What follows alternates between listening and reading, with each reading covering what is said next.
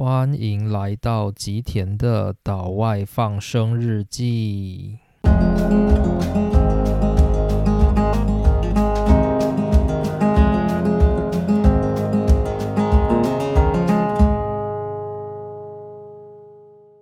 大家好，欢迎来到今天的内容。那为什么就是我的开头会这么的有气无力呢？我想说，偶尔应该有些开头要来点不一样的风格，这样大家才不会觉得听的好像每一集都那么制式。好啦，其实必须承认，就是有时候我也是很懒得讲的时候，会直接去抠前面的那个开头标语，直接贴到前面来。所以并不是每一次的开头都是我自己录的，就是有时候我还是会去找前面的内容来贴。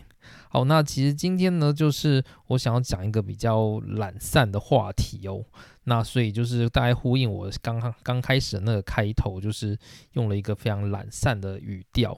那这个话题呢，就是我今天没有想要讲什么大道理，纯粹就是一个我自己的分享。然后我觉得，诶，好蛮有趣的。然后我从中得到很多感动。就是大家如果看标题，大概就知道了嘛。就我今天要讲的是。我要谈一部，就是我最近刚看完的动画。应该说最近刚看完好像也不对，我最近其实刚看完的是《晋级的巨人》，就我大概花了两个礼拜吧就是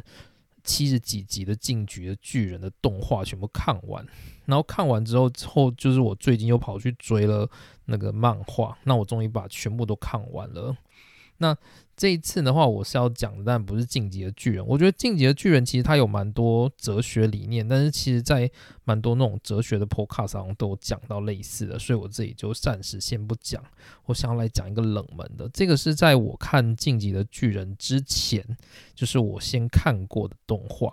那这部动画叫做《吹响吧，上帝音号》。就听到这个标题，大家应该就不一定会想看嘛，对不对？这个标题听起来就是一个玩音乐的一个乐团的，而且不是那种很嗨的那种热血乐团哦，是一个演奏乐团相关的动画。那这个动画呢，就是我这样说，大家可能不一定会有兴趣，但是如果我讲一下，就是它制作方是谁，大家可能会稍微眼睛一亮，就是。这部动画它的制作的公司是京都动画公司，没错，就是它在二零一九年发生大火的那一家公司。那这家公司其实是日本动画一个很有名的公司，就是它过去最有名的一部动画大概就是《凉宫春日的忧郁》。那所以就是这个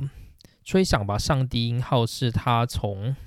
二零一六年就开始出品的动画，那它这部动画呢，总共有两季，就是一季大概是十三集啊，跟那个巨人比起来实在是少很多，所以其实我觉得看起来并不吃力。那它之后呢，还有出就是三部电影，那前面的两部呢，就是。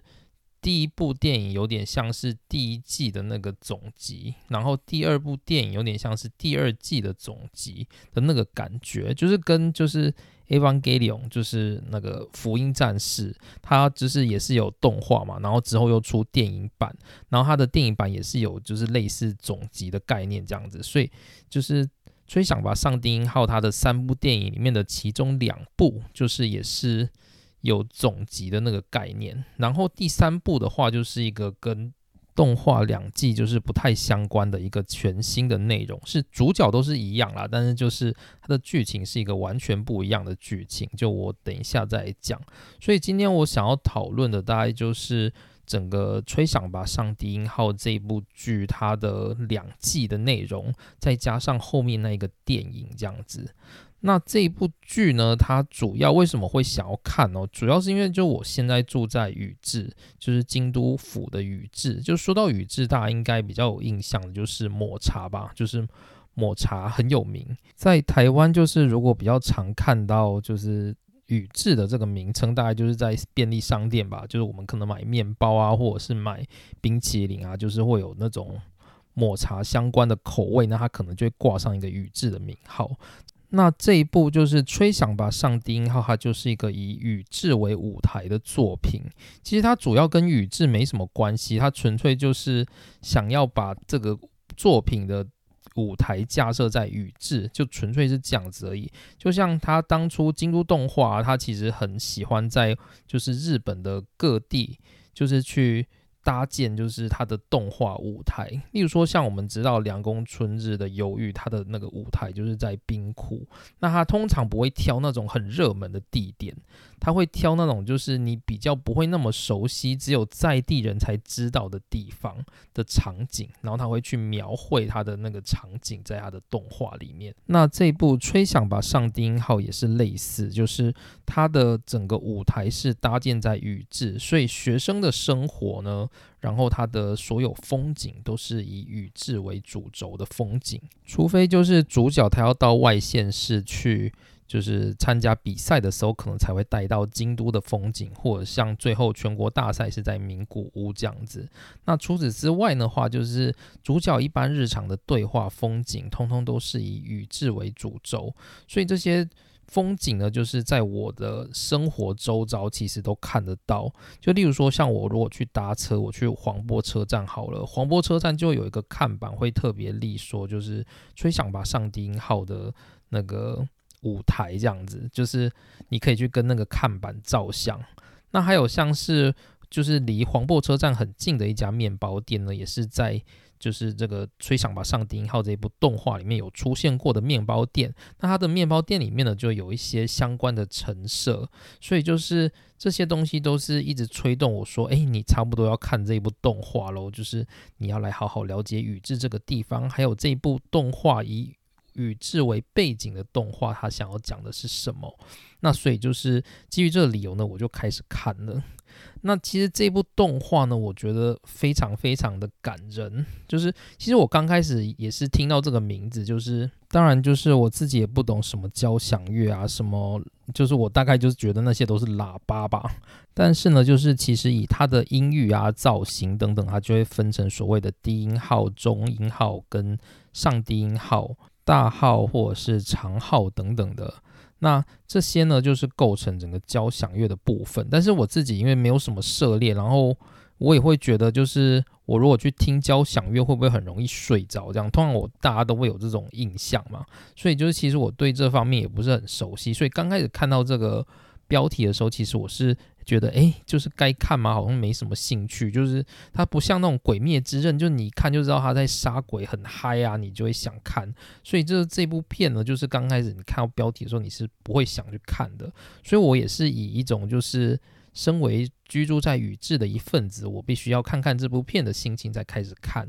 可是不得不说，就是我看这部片，我发现这部片它会让人家一直有停不下来，想要继续往下看的动力。而且这部片它非常非常的感动，就是我在这部片里面就是眼眶泛泪的那种状况是很多，大概至少我觉得应该有五六次左右。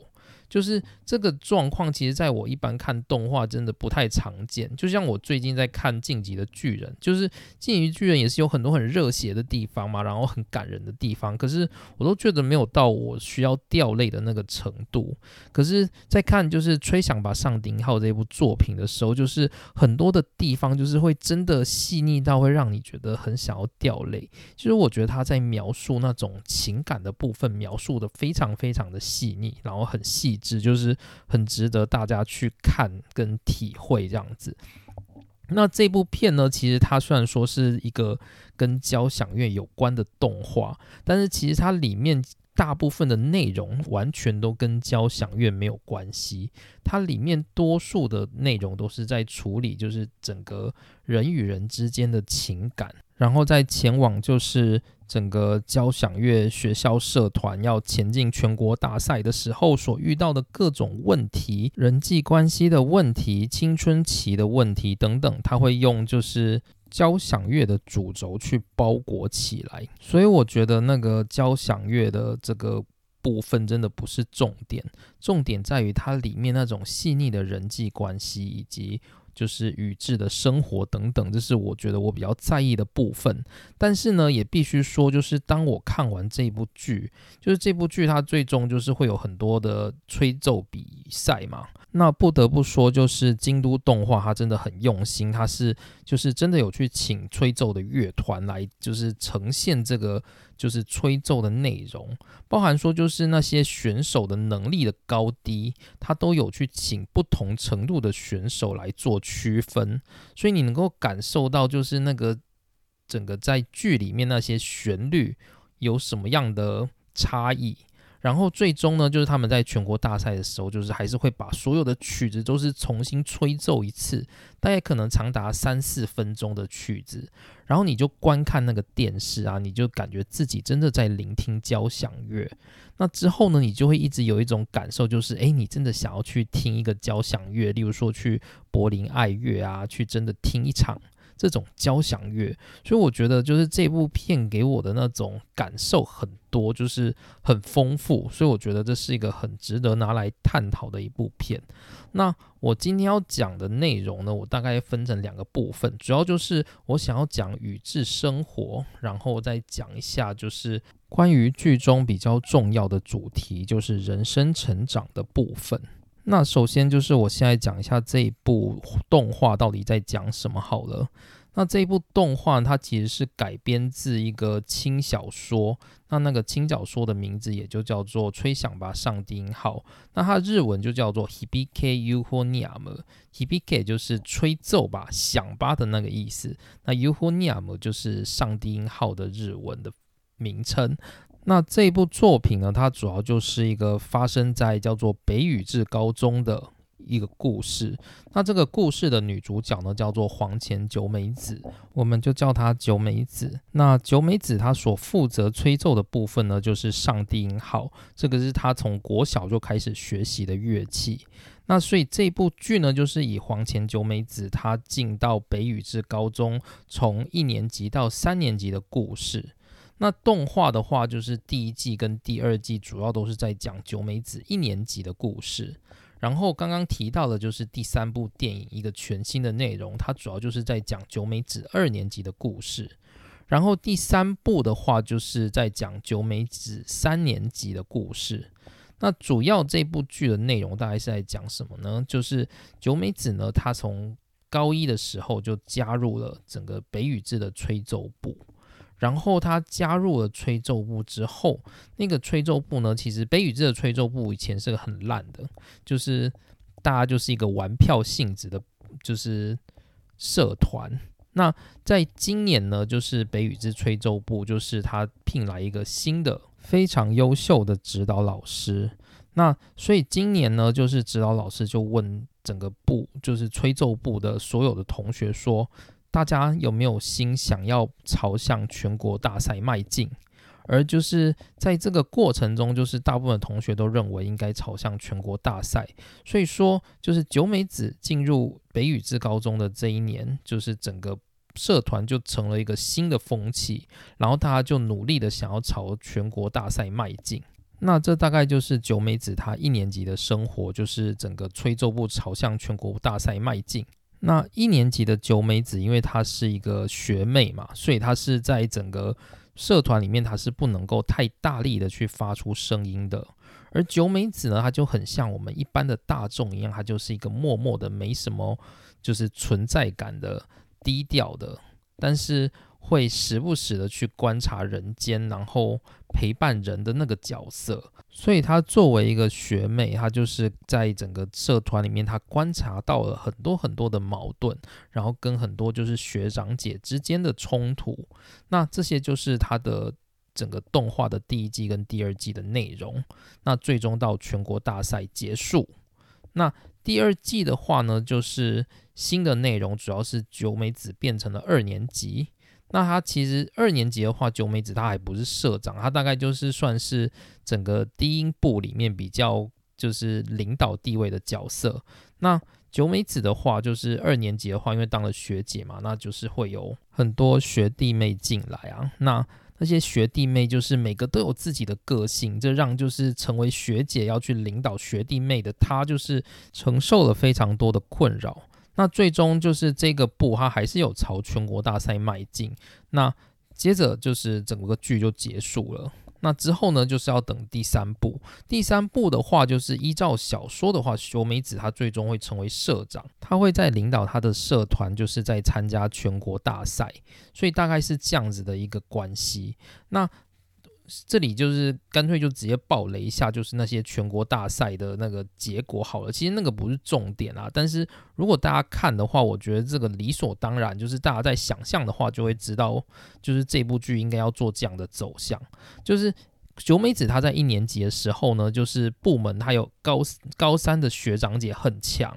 那九美子的话就是从中学习到很多东西，然后那些高三的学长姐那些也很有冲劲。所以九美子高一的那一年，就是他跟着大家一起进军了全国大赛，然后在全国大赛拿到了铜牌，就是这是整个故事的结束。那其实大家心里都一直认为他们想要在全国大赛夺冠，尽管说就是北宇治高中他过去的整个社团风气是很摆烂的，那但是他们想说，从他们这一届开始，他们就希望能够在北宇治高中这个吹奏部。获得就是全国大赛的金牌，可是最终呢，他们很努力，很努力，就是进军了整个全国大赛。他们也是一路从就是就是府大赛，然后关西大赛，一路打到全国大赛。那最终在全国大赛里面，他们就得到了铜牌。那得到铜牌之后，大家一定很难过嘛，所以这时候就会有下一集，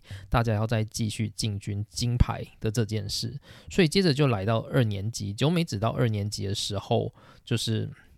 换她成为就是二年级的学姐，然后那时候的社长是就是原本二年级的学生。那之后那个部呢，就是也是努力朝向全国大赛迈进，但是这一年呢，就是因为这个现在的现任的。社长阶层是过去二年级的那些人嘛？所以那些人就是在过去他的资质本来就没有这么好，所以他们要带领这个部就是成为进军全国大赛金牌本来就有点困难，所以这一步呢，他最终就是以就是他们在关系大赛获得了金牌，但是是所谓的非晋级金牌，就是在剧里面叫做达美金就是是。获得了金牌，但是无法晋级全国大赛的那个金牌，所以他们就在这边停顿了。但是停顿之后，这也带来一个效应，就是九美子让他的学弟妹们就是感受到说，即使我努力，也不一定会有收获的这件事。所以学弟妹们都感到很不甘心。所以接着应该就会有下一个续集。那那个续集的话，就会是在九美子三年级的故事。那这个的话，就是其实我有先看过小说的介绍，所以我也是可以爆雷一下。就是最终嘛，因为三年级的话，九美子她会当上社长，所以理所当然就是最终九美子她带领的这个社团拿到了金牌。所以我觉得这大概就是这整部动画的那个风格。可是其实就是金牌、银牌这些，我觉得不是这部动画的重点。这部动画的重点，我觉得是放在人身上。好，那接着就来聊一下宇治这个地方哦，就是这是我今天想要聊的一个部分，就是宇治呢，京都宇治这个地方是我很喜欢的一个地方。那其实过去呢，就是我曾经来京都旅游过，然后我就拜访过宇治。然后我第一次来到宇治的时候，我就很喜欢这里，因为这里跟京都一般市区的那种感觉不太一样。它是一个不算太热闹的地方，但是却有深厚的文化特质。然后宇治的话，它其实是就是过去京都一个很重要的古代文学。的作品叫做《源氏物语》，它最后的舞台就是在宇治。那《源氏物语》它在讲什么呢？《源氏物语》主要就是在讲一个一个皇族叫做光源氏，然后他在京都的宫廷里面与很多很多的女性，这样算起来大概会有五十几个吧，就是以。那个《源氏物语》的香文总共有五十几个，所以女性的数量大概也是有五十几个这么多，就是跟这么多的女性产生爱恨交隔的关系。那后面呢，就是这一部源氏作品，它《源氏物语》它也是有五十几个章节。那它在最后的十个章节的背景是发生在宇治。那主要这个故事的话，就是它是光源氏的儿子跟孙子代的故事。那主要就是在这个背景之下，就是有所谓的宇治。那宇治过去是什么样的角色呢？就是宇治它是一个产茶的地方，它从很早以前平安时代开始就是一个产茶的地方，所以宇治它就有点像是产茶之后进贡给京都朝廷的一个区域，所以这就是宇治它的历史背景，跟它就是在。过去就有这样子的源氏物语的，就是底蕴，这是我觉得就是宇治很特别的一个地方。那我过去曾经拜访过源氏物语啊的博物馆，就是在宇治，其实现在就在我的住的地方附近。那就是我当时去的时候，我真的很感动，就是我对于那种日本崇尚美感的那种细腻感，我是觉得很深刻。那源氏物语它要强调什么东西呢？它想要强调的是 mono awade，就是就是物体它凋落的那个美感。就在日本呢，他们有崇尚就是 mono awade 这样一个美感。例如说樱花，樱花它是很开的很晚，然后很快就谢掉。从开花到谢，大概可能不用不会到一个月吧。所以对日本人而言，就是樱花它就是一个。很短暂、很绚烂的生命，所以在日本呢，他们阿莫纳瓦雷的这个概念，它就是有时候会用樱花来表示，就是生命很美，但是生命凋落，而凋落的那个概念就是有一个美感。所以像武士，他们为了尽忠，所以要切腹自尽。这个切腹自尽的尽忠动作，它就是一个。物体衰落的概念，它也是有一个美感，所以日本是很崇尚这个叫做 mono aware 的美感。那宇治还有一个我觉得也很值得推荐的地方，就是它的茶道，就是宇治老街，它有一个很有名的那个茶庵叫做对凤庵，那它主要是由宇治的观光协会所开设的一个茶道的会馆。那通常呢，就是如果不是在疫情期间啊，你如果想要去参加这个茶道，就是你只要在就是旁边的宇智观光协会去报名，就是一次只要五百块，非常非常便宜，然后你就可以享受到就是茶道。带给你的宁静，就是你进去茶道会馆之后，就是会有专人来介绍茶道给你看，然后教你要怎么用那个茶道，然后同时呢，他还会给你一个就是 o k a s i 一个点心，再加上一杯抹茶这样子，就是给你一个就是身心灵非常非常深刻的体验。所以我觉得就是宇治对我而言就是一个很细腻的、很值得细细品味的一个地方。那跟这个 Uhonium 这部。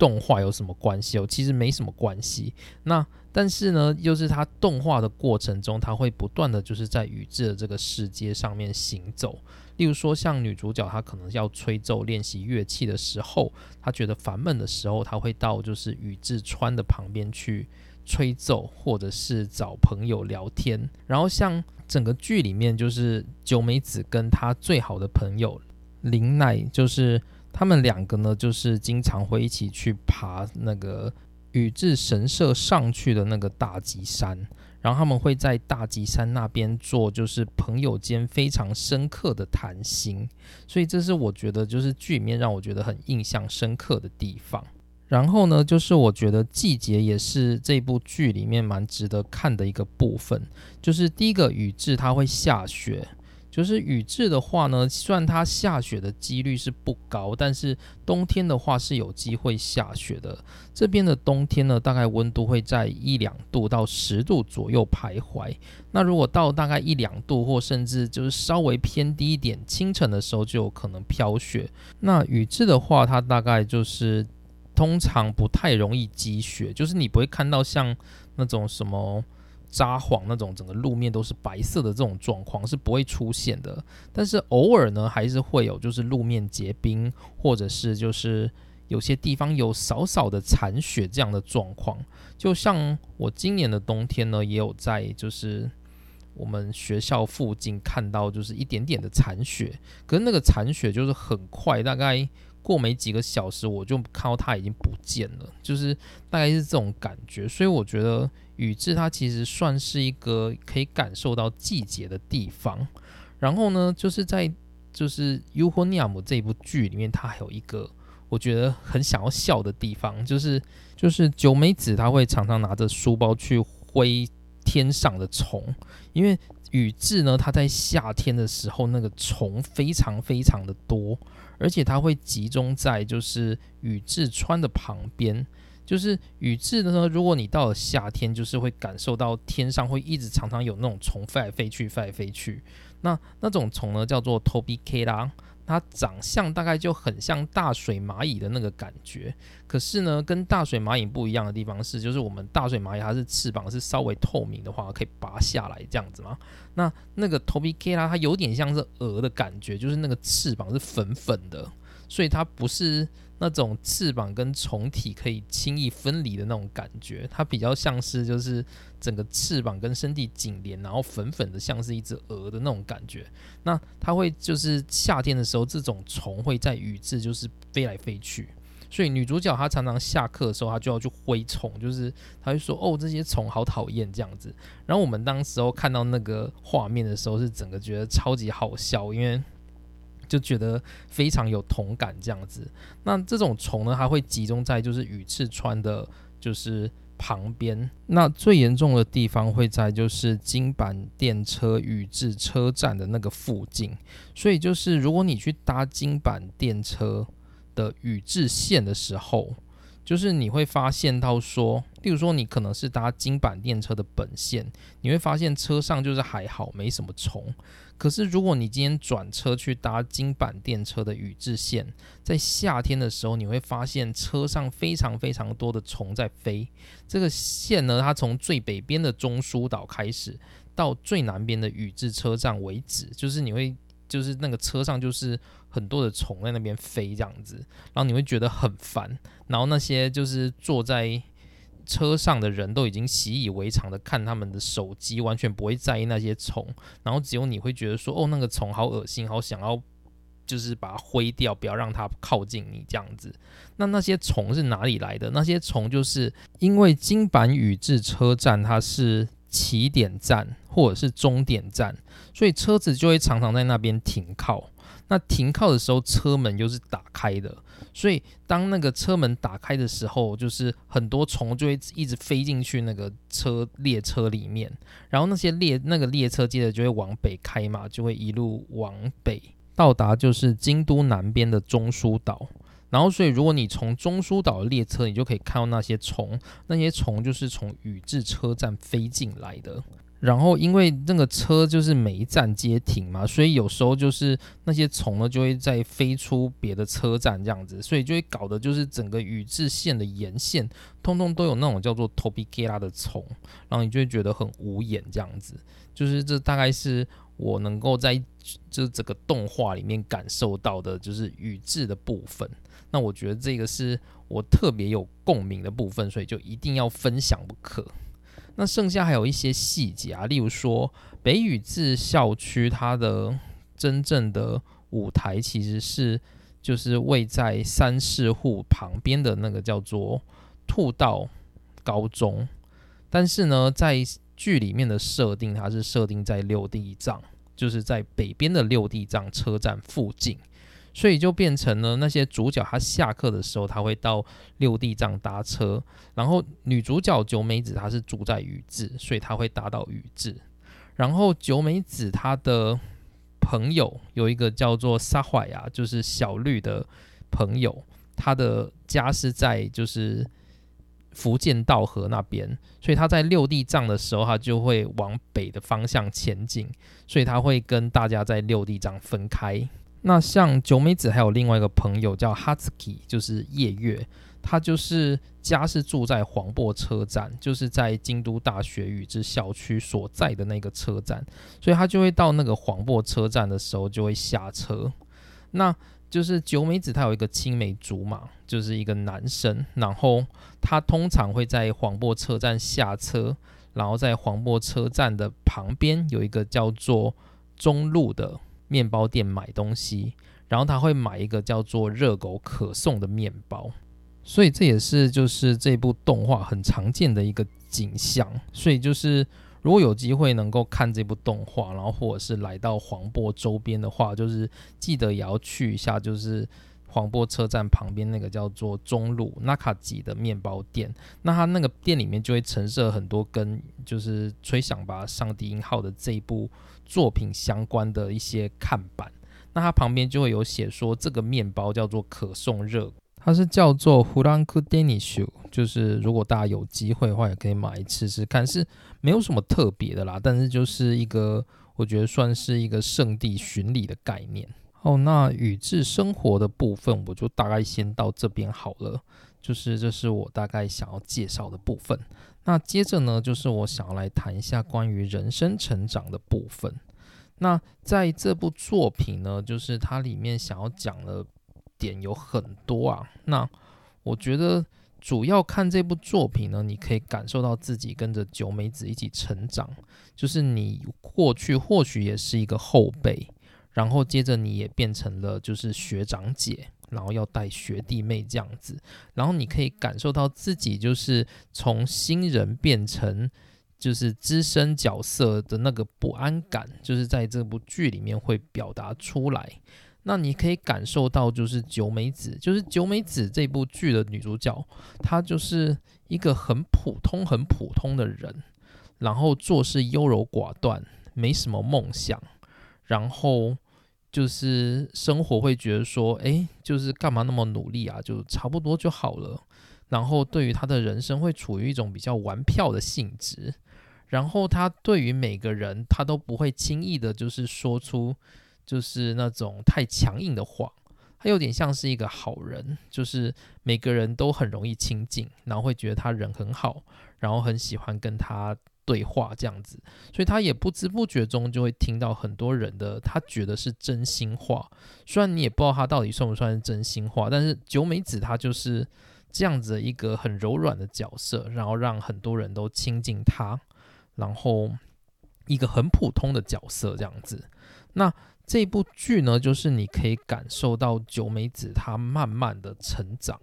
就是从原本那个柔软的角色，渐渐到他可以开始表达出自己的意见。例如说，有一幕非常非常重要的是，九美子有一个非常好的朋友叫做林奈。那林奈是谁呢？就是林奈其实是他国中的同学。那他们两个其实没有很熟。那但是呢，就是。九美子啊，就是他在国中也是跟林奈一起参加吹奏部，然后呢，就是在国中的时候，就是他们一起看着自己吹奏部参加关西大赛，然后结果那个关西大赛最后通知他们是就是达美 king，就是他是关西大赛的金奖，但是无缘晋级全国大赛，然后这时候呢，国中的九美子他就松了一口气。他就说啊，是达美 kina，但是也不错吧。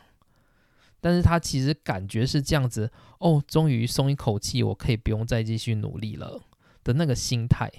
可是他看到他旁边的林奈哭得非常非常的惨，林奈就很生气的说：“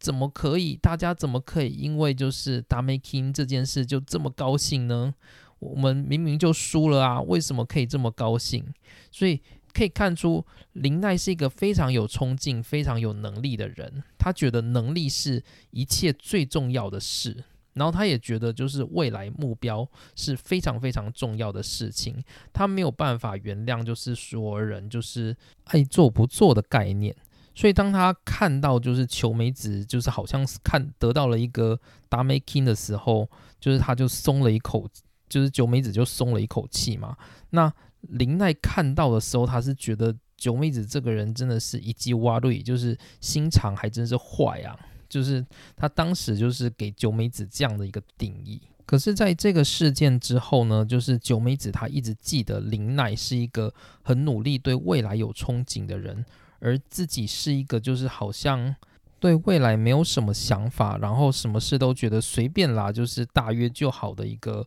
人，那他在这个过程中，他就觉得说，哎，竟然有人会这么想要为未来努力，然后他也会慢慢觉得说，哎，自己好像也可以，就是试着对未来有一些想法，试着去表达自己，然后试着就是给自己就是面对未来的勇气。所以你可以发现后面就是九美子，她渐渐变得就是比较没有那么优柔寡断，然后会比较慢慢学习去站出来。像这部有一个很重要的场景就是。嗯，因为要参加全国大赛，而不是所有人都可以参加，所以老师呢就决定凭实力去选择，就是可以参加的选手。那凭实力这一点的话，就会变成说，不是按照年级，不是说高三的学生就一定都可以被选上。如果高一的学生有实力，还是有可能就是比自己的学长姐脱颖而出，成为就是参加选。全国大赛的选手这样子，所以在这个甄选当中呢，就是出现了整个社团出现了两派的声音，一派是觉得说凭实力很好，一派是觉得说就是长幼有序，应该支持学长姐先参与就是全国大赛，大概是这样的概念。然后这一部剧呢，就是在中间有一个甄选是就是要吹长号的。就是长号就有点像是一个喇叭的独奏，然后他的好朋友就是林奈，是一个高一的同学嘛。那他林奈他的长号吹得非常非常非常的好，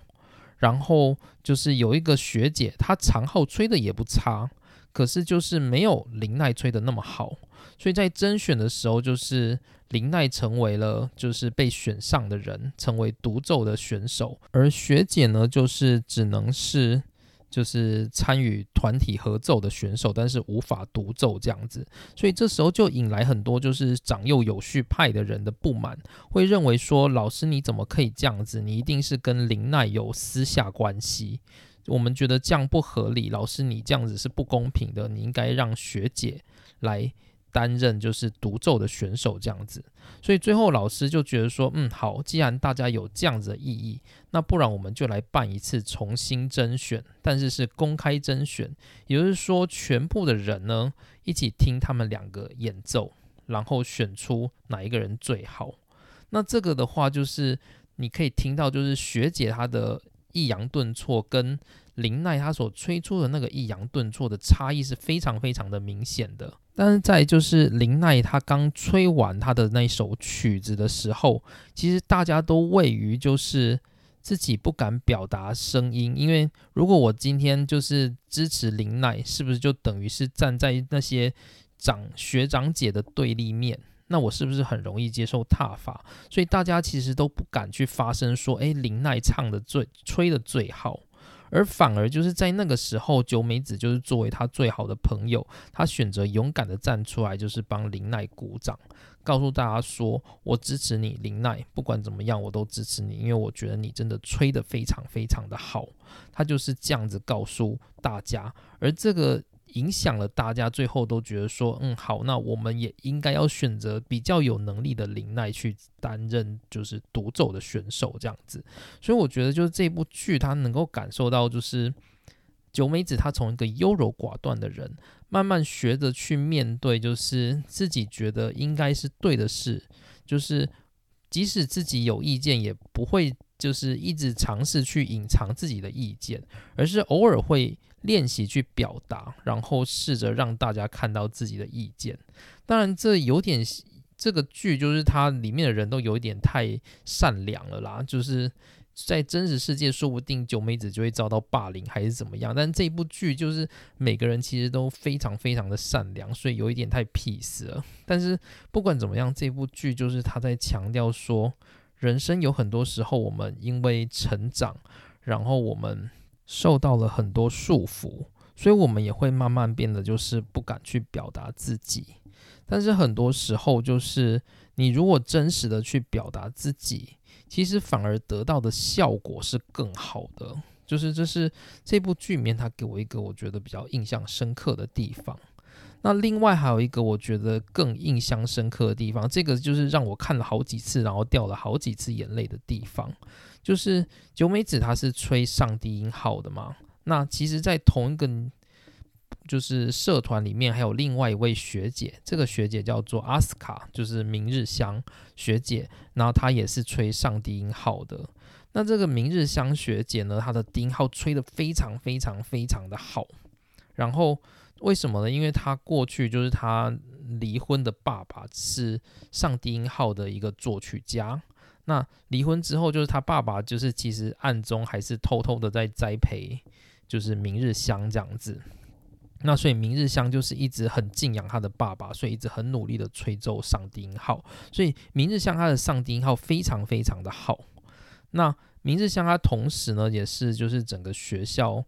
高三嘛，因为高三要升大学，所以高三就是也是很重视成绩的。明日香的成绩也很好，同时她又是一队的那种，就是指挥，就是非常非常完美的一个女性。然后你可以从明日香平常的生活作息，你就会感觉到她是一个时常带的微笑，然后好像什么都会，然后对什么冲突、什么困难都是处于一种就是看透全局的角色。你会觉得他就是一个整个剧里面非常非常完美的一个人，但其实就是明日香，他这都是他的武装。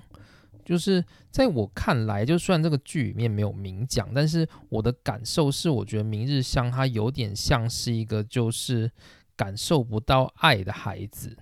所以呢，就是他会用各种就是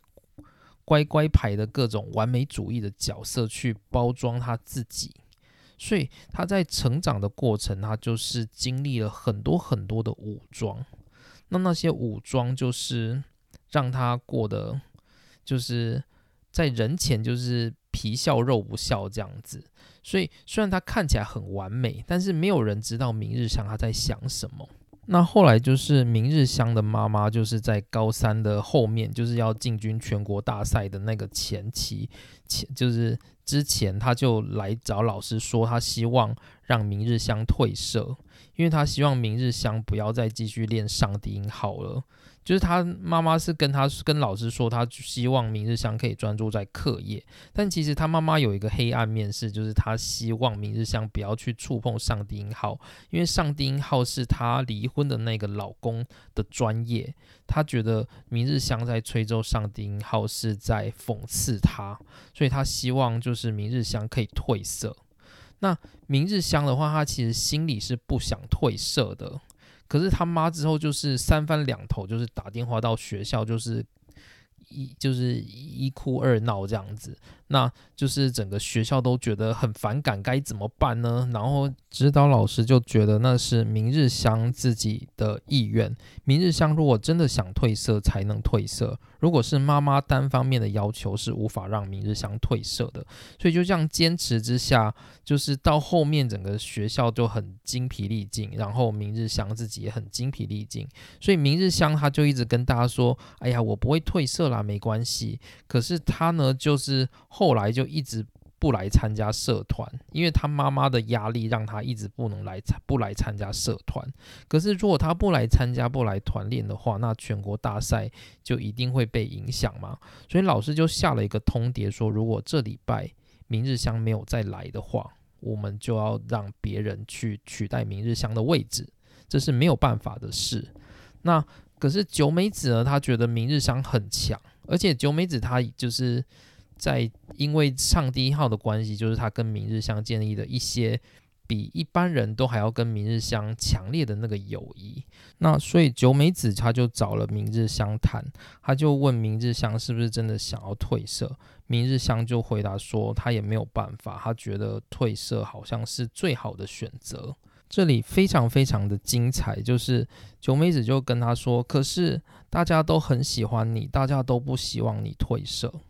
那明日香就跟他说：“大家是怎么意思？我可是高三的学姐，大家会认为我不应该褪色，都是因为我是高三的学姐吧？所以大家会假装就是支持高三学姐，因为这样子是最无害的、最不会受到人家挞伐的选项，不是吗？就是没有人会说哦，我不希望明日香回来，没有人会说这种话，所以大家都。”会表现的好像自己是好人一样，不是吗？九美子就回他说：“不可能，至少我认为谁谁谁他是不会做出这种事的，他一定会一直不停的支持你的。”那明日香这时候就呛他，他就用了九美子的这个致命的个性呛他，他就说：“你就是一个很无害的人，不是吗？你就是常常什么话都不说，然后站在旁边默默的观察，然后慢慢的就是让人家以为你是好朋友，然后会慢慢的跟你讲心事的这样的人吧。但是其实你这种无害的人，对大家而言。”大家都知道你就是这种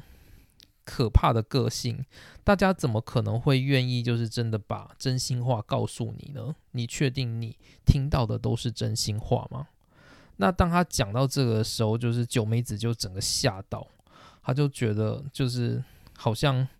受到了什么挫折一样，就是对，诶，就是我就是一个这么优柔寡断，然后不敢表达自己意见的人，所以大家才会这么认真的跟我。聊心事吧，但是其实他们都知道我是一个这样子无害的人，他们真的会愿意把心事都告诉我吗？就是他自己心里也是做这样子的一个就是想法，然后所以明日香最后就跟他说：“哎呀，反正你就不要再理我，要不要褪色了？反正我就默默的褪色，大家也不会在意的啦，大家之后就会忘记我了，所以你不用担心啦。”但是其实明日香他的心里他是很想要继续吹上帝音号的，他只是因为他妈妈的事情，他已经觉得很累，所以他觉得他不应该参加了，所以他才要退，他就觉得说那就默默的退开退社吧，这样子的感觉。但是他心里是真的很想吹，但是明日香他就表面上就是跟九美子说，哎呀，反正我就退了，你不用管那么多，反正大家也会慢慢的就忘记我了，这样子。结果呢，在那个一瞬间，九美子她就被激起来了。她回话跟他说：“学姐，你说的都很对，没错。你说的那些什么我的个性啊，什么大家都不说真心话啊，这些事情都很对，没错。你说的都很对。然后呢，然后又怎么样？你道理很多，很好。可是那又怎么样呢？”然后这时候，那个明日香就回答说：“你怎么会忽然讲出这么孩子气的话呢？”九美子就回答说：“孩子气有什么不好？为什么孩子气不好？你这样子一直在装大人，难道就很好吗？说你是一个成熟的大人，其实你也不过就是一个高中生而已，不是吗？你这样子装的一个大人样，你只是在自我满足而已啊！”九美子就讲出她心里一个非常真诚的话，就是我其实是非常非常的想跟你一起出席全国大赛的啊，你自己也很想出席，不是吗？你如果真的想要出席，那你为什么要现在就是装了一副大人的样子，说你想放弃呢？你真的想要放弃，也请你就是先等到你努力过后再说放弃吧，拜托，就是大家都这么努力的想要支持你。请你不要自己说放弃好吗？就是九美子就这样告诉了明日香，这是我觉得这整部剧就是最感人的一个地方。那我这里想要讲的是，就是我们人生从小，因为就是家庭的那种成长背景，就是我们的性格啊，很多时候我们都被武装起来了。我们不想就是让别人看到我们最脆弱的一面，所以我们就想要表现出一副就是一副所有事都事不干己，然后一副我一副看得很把人生看得很透彻的这个感觉。但是实际上呢，就是装大人这件事到底是谁得利呢？就是旁边的人受苦以外，自己也是受苦的人，不是吗？就是装大人这件事真的有那么了不起吗？我觉得就是当我们的人生就是有这种武装的时候，其实就等于是在包裹我们最脆弱的那一面，然后它让我们就是无法去触碰到自己脆弱的那一面。所以我常常会觉得说，人生它的成长好像有时候也代表一种沉沦，就是这个沉沦会让我们越来越看不清楚我们自己。就是我们习惯，因为社会化的关系，就是把太多的装备、武装，就是穿在自己的身上了。而真正的我们到底是什么呢？就是有时候我们看不清楚，或者是我们甚至会觉得，真正的我们是不应该被人家看到的。但是这难道就是成长他必须经历的过程吗？就是这个武装对我们的人生成长真的这么重要吗？就是这是我在这部剧的这个地方所看到的事情。当然，我也没有绝对的对错去证明说，就是武装是不好的。你要偶尔尝试勇敢去表达自我才是好的。就是我也没有这种证据，但是我会觉得说，人生就是要经常去想，我做了这件事情是否会让自己后悔。就是自己才是这个人生要一直持续走下去的对象，所以。不让自己后悔好像才是人生最重要的那个课题吧这是我觉得在这个剧里面让我感受到的部分。好那今天的内容大概就讲到这边拜拜。